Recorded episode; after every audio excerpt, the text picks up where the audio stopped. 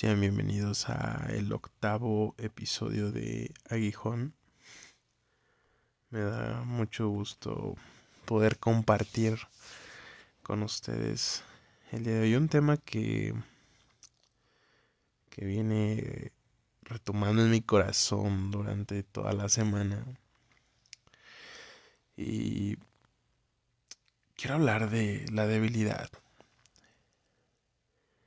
Em, la debilidad es una falta de, fuerza.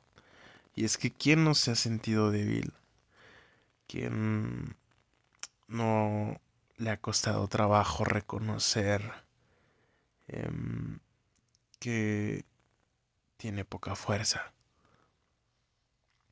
Y hablo en muchos sentidos porque estamos acostumbrados a mostrarnos siempre de nuestro lado podría decirse que positivo. Pero pero realmente se necesita valor para aceptar que, que la debilidad es una cualidad. Y la debilidad es sinónimo de agotamiento, extenuación, flaqueza, decaimiento, desfallecimiento, mm, por lo que muestra a un ser humano sin fuerza, como tal lo que la palabra dice, débil, dominado y sin energía.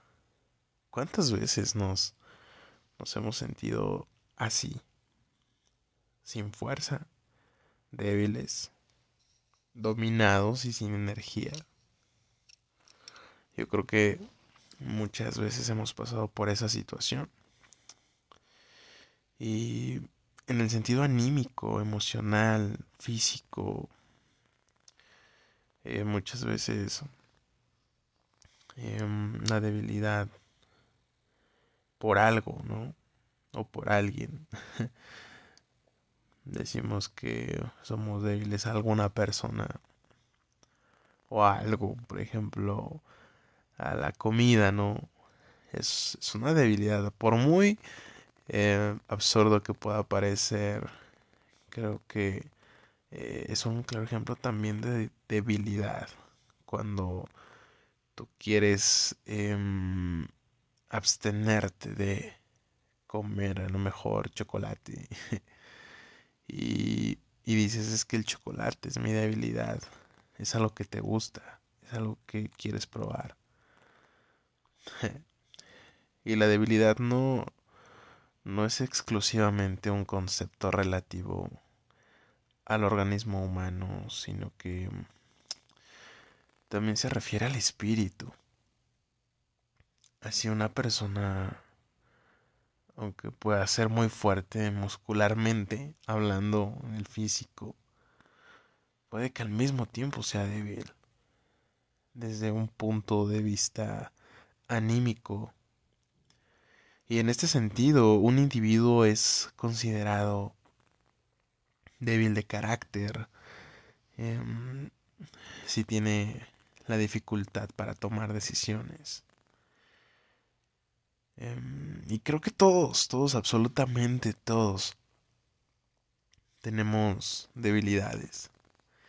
Quien diga que no tiene debilidades, no, podría decir que no es humano y es alguien fuera de esta tierra, ¿verdad? Pero quiero hablar cuántas veces nos hemos sentido hemos sentido esta este bajón muchos lo llaman así, ¿no? Un bajón anímico, desmotivación. Y a veces por tantos problemas que, que nos aquejan, muchas veces también eso nos debilita, nos desgasta. Por eso yo estoy estoy convencido que esas debilidades por las que atravesamos mm, forman nuestro carácter forman las personas que somos, porque muchas veces las debilidades también vienen por errores. Y nosotros aprendemos de esos errores. O sea, que nos edifica la debilidad. Y la Biblia da por sentado que todos sabemos que tenemos debilidades. Toda afirmación directa sobre las debilidades humanas están ausentes en la Biblia. Ningún versículo la afirma porque simplemente se da, se, da por sentado que todos las tenemos en general, o sea, todos. Y cuando la Biblia menciona al hombre, está hablando de debilidad. Y la Biblia entera es la demostración de la debilidad humana, individual y colectiva. Pero pues muchas veces nos preguntamos qué son las debilidades, qué nos dice el Señor sobre ellas, qué debemos em, hacer nosotros una vez que que las conozcamos. Y justo al principio del podcast, el primer episodio, hablaba un poco de esto. Y en 2 Corintios 12, del 9 al 10, podemos abarcar varios aspectos de lo que respecta a este tema. 2 Corintios 12.9 nos dice, y me ha dicho, bástate de mi gracia, porque mi poder se perfecciona en la debilidad. Por tanto, de buena gana me gloriaré más bien en mis debilidades, para que repose sobre mí el poder de Cristo. Por lo cual, por amor a Cristo, me gozo en las debilidades en afrentas, en necesidades, en persecuciones, en angustias. Por cuando soy débil, entonces soy fuerte. Wow. Pablo Pablo tenía un aguijón. y vuelvo a tocar ese tema, ¿no? Porque es muy interesante porque él podía jactarse, él podía presumir de, cosas tan, tan hermosas que había experimentado en Dios. Sin embargo, ese, ese aguijón era necesario. Ese aguijón en la carne, esa debilidad que Pablo tenía, era necesaria para depender completamente de Dios. Y así es esto, a veces somos débiles, o sea, yo creo que es nuestra humanidad, que es así, es débil. Y, muchas veces no nos gusta reconocer eh, esta parte. No digo que, que no haya fortaleza en nosotros, pero muchas veces debemos entender que nos vamos a doblegar, que nos vamos a romper muchas veces durante toda nuestra vida. Y, y el único que puede reconstruir, del único que, que podemos depender, es de Dios. Por eso Dios le dice a Pablo, bástate de mi gracia porque mi poder se perfecciona en la debilidad. ¿Y qué son las debilidades? En griego se utiliza la palabra asteneia, que significa literalmente sin fuerzas, o también carente de fuerzas, enfermo o frágil. Y esta palabra es una eh, que se refiere particularmente a todo lo que es capaz de privar del gozo o la capacidad de hacer algo. Mm, algunos usos de, esta palabra eh, se encuentran en Lucas 5.15. Eh, se traduce enfermedad y se refiere a enfermedad física como, como en muchos otros pasajes. Y, y, Lucas 5.15 em, dice, pero su fama se extendía más y más y se reunía mucha gente para oírle y para que le sanase de sus enfermedades. Mucha gente débil se acercaba.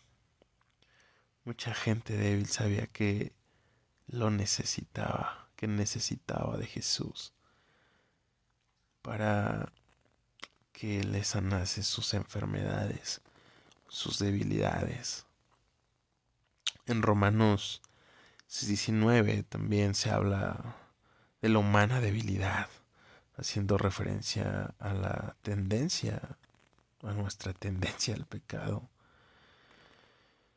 Mm.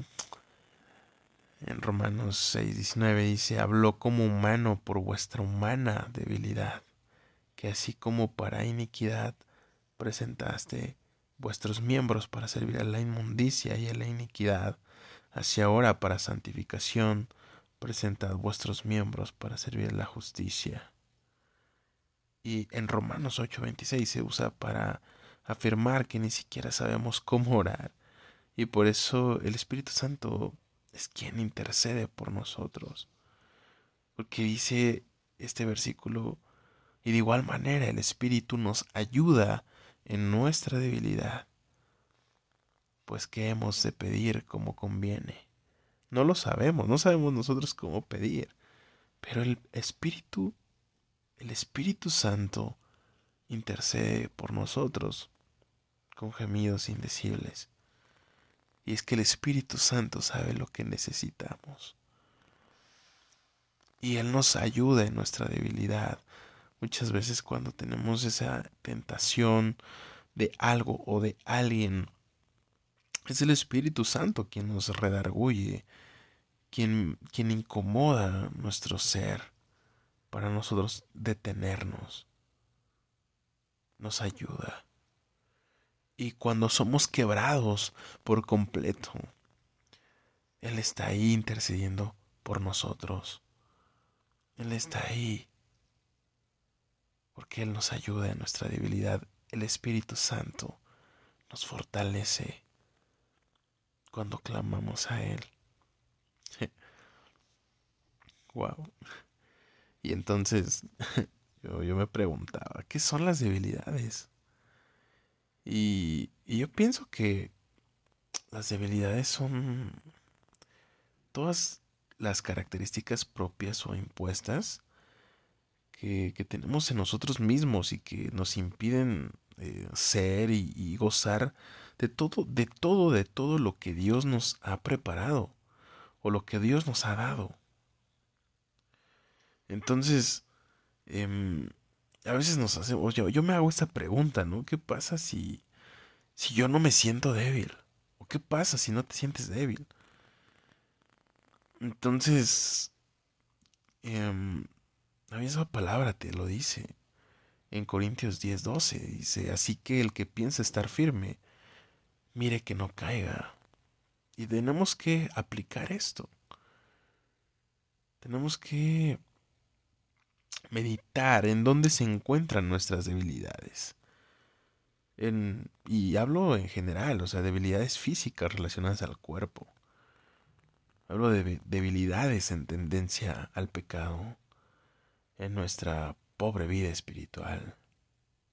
Se encuentra quizá a veces la debilidad en nuestro orgullo, que el orgullo es una debilidad. el orgullo es una barrera que nos impide Cruzar a veces esa línea de la falta del perdón. Nos hace guardar rencor. Y nos distancia de las personas. Es una debilidad. Que aunque no se vea, es una debilidad muy grande. Ya. ¿Y qué dice? ¿Qué dice el Señor? ¿Qué dice Dios? sobre las debilidades. El Nuevo eh, Testamento menciona esta palabra en varias ocasiones, dándonos una idea de lo que Dios hace a través de estas debilidades, porque la Biblia está llena de personajes que, que eran débiles, pero pusieron su confianza en un Dios que lo es todo y que los hizo fuertes, que los fortaleció, que les dio victoria, que los restauró, que los levantó, que los libertó. y por eso el tema de, este podcast, ¿no? En general, como, como lo mencioné en el primer eh, capítulo, el, el apóstol Pablo había rogado al Señor tres veces por el aguijón que le atormentaba. Y el Señor respondió que le bastaba su gracia. Pero si la gracia de, de Dios es suficiente, ¿por qué? Porque están estas debilidades, ¿no? y en Juan 11 hay un versículo que, que dice, oyéndolo Jesús dijo, esta enfermedad no es para muerte, sino para gloria de Dios, para que el Hijo de Dios sea glorificado por ella. Nuestras debilidades no son para, para mal, no son para muerte, sino para que Dios se glorifique en medio de esas dificultades, en medio de esas circunstancias. Yo, yo siempre he dicho que, que nuestras cicatrices, o sea, la, yo, yo a lo mejor estoy convencido que muchas personas te han hablado y te han dicho Dios te ama. Necesitas de Dios, busca a Dios. Pero muchas veces nos quedamos como de, bueno, ok, Cristo me ama, pero y luego, necesito de Dios, pero y luego, o sea, y, y yo pienso que la mejor forma de que puedas conocer de Cristo no es que te digan Cristo te ama, ni que em, te digan que busques a Dios. Yo, en lo personal, mm, creo que, que lo mejor es que te muestren sus cicatrices. Mostrar nuestras cicatrices nos, nos ayudan a transmitir quién es Dios. Porque nosotros empezamos a exhibir nuestras debilidades, empezamos a, exponer nuestras fallas, nuestros errores.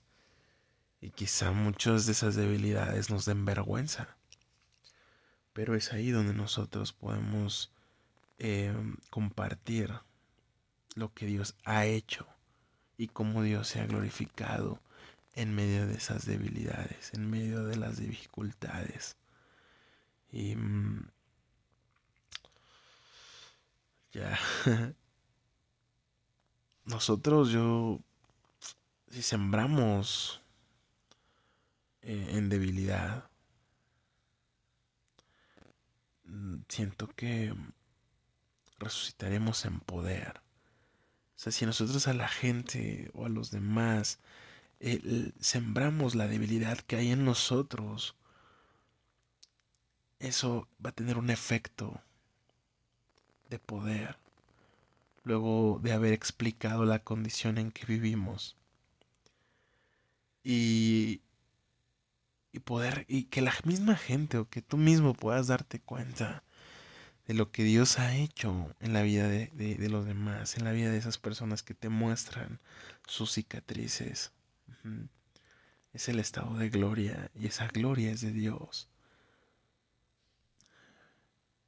¿Y cuál es la verdad bíblica que nos toca vivir? Nos toca vivir nuestras debilidades esperando esa resurrección cuando recibiremos nuestros cuerpos glorificados ya sin ninguna debilidad como, como lo conocemos ahora. Y mm, Pablo afirma que Jesús fue crucificado en debilidad, pero levantado en poder. Y un claro ejemplo de alguien que mostró sus heridas fue Cristo, cuando resucitó. Él, siendo Dios no, no, regresó restaurándose los orificios de la mano. Él resucitó con las mismas cicatrices para dar testimonio de sí mismo, para que los que no creyeren pudieran ver físicamente sus heridas. Y esas heridas hablaban de gloria. Porque a pesar de esas debilidades, a pesar de haber sido crucificado en debilidad, en debilidad, fue levantado en poder. Y esas cicatrices eran muestra de la gloria de Dios, de lo que Dios puede hacer.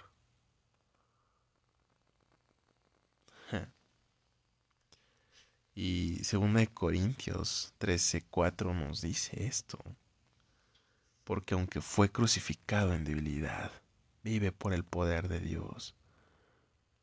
Pues también nosotros somos débiles en Él, pero viviremos con Él por el poder de Dios para con nosotros. Y Hebreos afirma que, que el Señor se compadece de nuestras debilidades pues sabe que las tenemos. Dios sabe, Dios nos conoce y Él se compadece de ellas. Porque mm, no tenemos un, un, Padre que no pueda compadecerse de, de nuestras debilidades, sino uno que fue tentado en todo. Fue tentado en todo, y lo dice Hebreos, eh, Hechos, perdón, Hechos 4.15. Porque no tenemos un sumo sacerdote que no pueda compadecerse de nuestras debilidades, sino uno que fue tentado en todo, según nuestra semejanza, pero sin pecado. Jesús. Jesús fue fue tentado en todo Y mm, esto me hace reflexionar, no sé, ¿qué, piensa, qué piensas ahora de, de tus debilidades? Y yo me lo he preguntado a mí mismo, ¿qué pienso ahora de mis debilidades? ¿Qué tan diferente es mi concepto de, de mis debilidades? ¿Estoy dispuesto a, vivirlas? Y a decir, como Pablo, ¿no? Que me voy a gloriar en, en medio de ellas. ¿Y qué es lo que debemos hacer? Los versículos 9 y 10 de nuestro pasaje principal em, nos dicen qué hacer. Gloriarnos para que repose el poder de Dios en nosotros gozarnos en las debilidades por amor a Cristo. Vivir sabiendo que, que seremos fuertes, sí, pero en el poder de Dios, aun cuando naturalmente somos débiles. Y todo esto, todo esto lo hacemos por fe en Jesús. Todo esto lo, lo hacemos por la fe. ¿Y qué más, qué más digo? porque el tiempo me faltaría contando de, de Gedeón, de Barak, de Sansón, de Jefté, de David, así como también de Samuel y los, y, y los profetas. Y todos ellos por fe conquistaron reinos, hicieron justicia, alcanzaron promesas, taparon bocas de leones, apagaron fuegos impetuosos, evitaron filo de espadas, sacaron fuerzas de la debilidad. Todos ellos sacaron fuerzas de la debilidad y se hicieron fuertes en batallas. Pusieron en fuga ejércitos, ejércitos. Entonces, debemos reconocer que somos débiles. No, no hay peor ciego que el que no quiere ver. Y yo te invito a que, a que te goces en, en las necesidades y angustias. Eh, quizá para muchos es, es como raro, ¿no? o sea, estoy pasando por un momento difícil y me dices que me, que me goce. sí. Porque debes reconocer que eres humano. Que también te rompes. Que también te debilitas. Pero que tienes un Dios que te reconstruye, que te levanta y que usa tus debilidades es Él quien permite que pasemos por pruebas. Y es Él mismo quien obra y nos rescata una vez que reconocemos y entregamos nuestra vida a Él. Y no lo hace porque sea malo, porque la misma Biblia dice que Él tiene planes de bien y no de mal para nosotros. No es que Él sea malo, si te das cuenta, como lo dije al principio, en las debilidades, Él te fortalece, Él empieza a forjar un carácter en ti. Muchas veces nuestras debilidades vienen de mismos errores que cometemos y debemos aprender de ellos. Debemos aprender a sacar fuerzas de la debilidad. Pero si creemos que podemos solos, que no necesitamos a nadie, estamos condenados. Estamos condenados a que podamos caer en una depresión, que podamos eh, hacerlo de una forma en donde estemos fallando más y donde estemos cavando un hoyo más profundo. Porque es Dios quien renueva nuestras fuerzas cuando ya no las hay. Hay veces que llegas a un punto en donde ya no tienes fuerzas, donde ya no hay fuerzas para seguir. Por eso te digo, necesitas de Dios. Porque de, de Él tienes que sacar las fuerzas. Él te va a dar esas fuerzas. Él te va a renovar. Cuando ya no sientas que ya no puedes más, Él te va a renovar si alguna vez viste tus debilidades como la razón principal para no seguir a Dios o para no creer en Dios,